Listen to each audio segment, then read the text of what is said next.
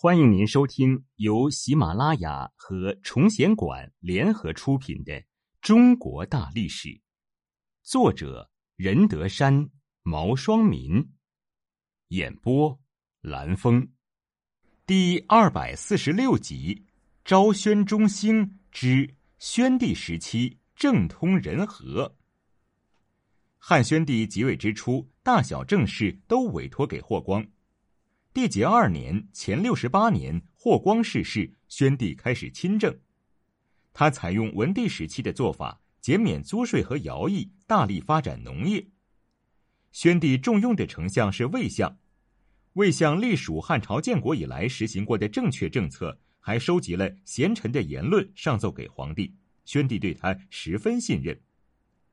宣帝遵从儒教，甘露三年（前五十一年）。他召集了一批儒生，讲述五经的异同，称制临绝。然后他大力整顿了吏治，重用那些注重实际、熟悉法令政策的官吏，并实行刑名考核。为了维护法律的公正，他还设置了治御史，审核廷尉量刑是否适当。此外，还命令群臣通报下层百姓的事情，以便了解民情，减免租税和徭役。汉宣帝效法文景之治时减免租税和徭役的做法，积极发展农业。本始四年（前七十年），宣帝下令，今后大量减少御膳，少屠宰牲畜，乐府应裁减多余的乐人，让他们回家发展农业。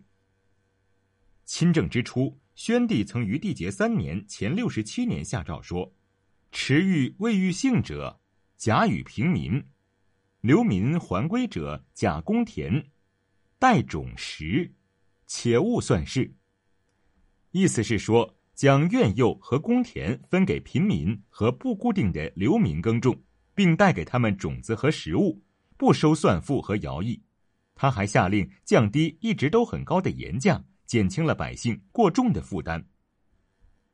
元康元年（前六十五年），宣帝下诏。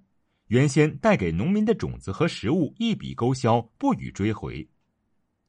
本始元年（前七十三年），全国免收当年租税。本始三年（前七十一年），由于发生大旱灾，宣帝又下令免去受灾百姓的租税。如果京城一带的灾民迁徙到其他地方，则一概不收租税，不服徭役。第二年，全国有四十九郡发生地震。当年免去受灾地区所有的租赋和徭役。缔结四年（前六十六年），诏书说：如果家中有祖父母、父母过世，子女或孙子可免除徭役，让其尽孝子之道，为长辈送终。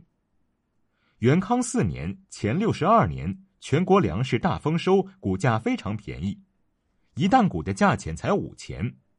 为了防止谷价下跌，损害农民的利益。大司农忠诚耿寿昌设立了长平仓，如果粮食丰收，就以不太低的价格买进；等到灾年饥荒时，则以原价售出。另外，这样做还能够保证北边军队的粮食供应。宣帝对他的这一做法极为赞赏，赐其为关内侯。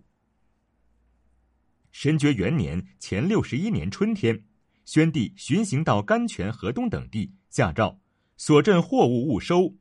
行所过，勿出田租。甘露二年（前五十二年），减全国算赋三十钱。汉初时，每人每年的算赋为一百二十钱。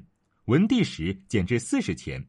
武帝时恢复了一百二十钱之外，还增加了许多名目。由于宣帝重视农业，多次下令减免租税和徭役，减轻了百姓的负担。经过努力，取得了一定的实效。史称宣帝时期用力多选贤良，百姓安土，岁数丰壤，古至旦午前。整顿吏治。宣帝亲政之初就下令，二千担严教吏谨事狱，勿令失职。他命郡国长官督促地方官员避免其失职，注意肃清吏治，五日一听事，由此了解下情。平日对官吏观其言，察其行，定期考试。为了让律法更公平，宣帝还特设了庭评官。他说：“见者利用法，巧闻寝身，是朕不得也。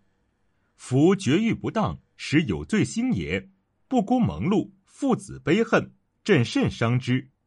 今遣廷使与郡居狱，任清禄薄，其为至廷平，至六百担，原四人，其物平之，以称朕意。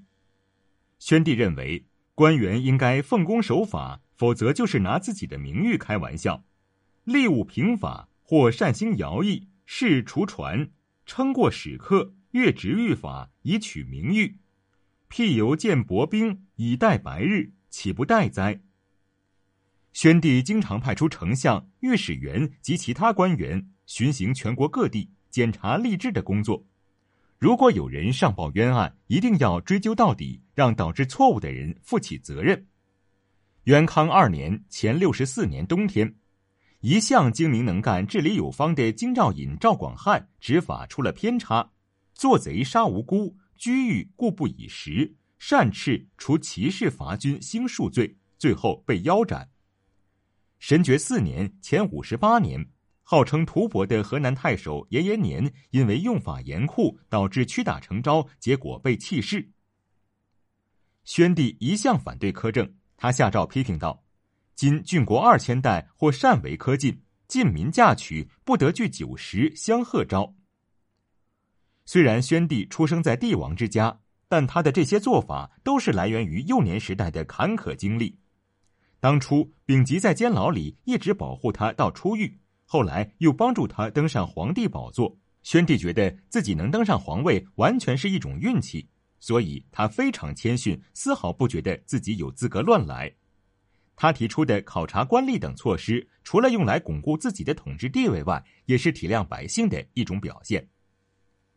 对于有功的官吏，宣帝从不吝惜封赏。缔结三年（前六十七年）。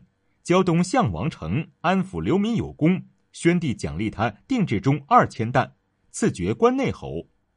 武凤二年（前五十六年），奖励治行优异的颍川太守黄霸，定制中二千担，黄金百斤，赐爵关内侯。其他官员也各有赏赐。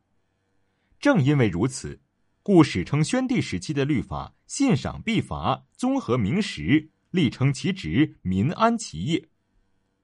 为了缓和社会矛盾，宣帝一方面强调法治，主张执法严明；另一方面却减轻刑罚，并多次亲自审理案件。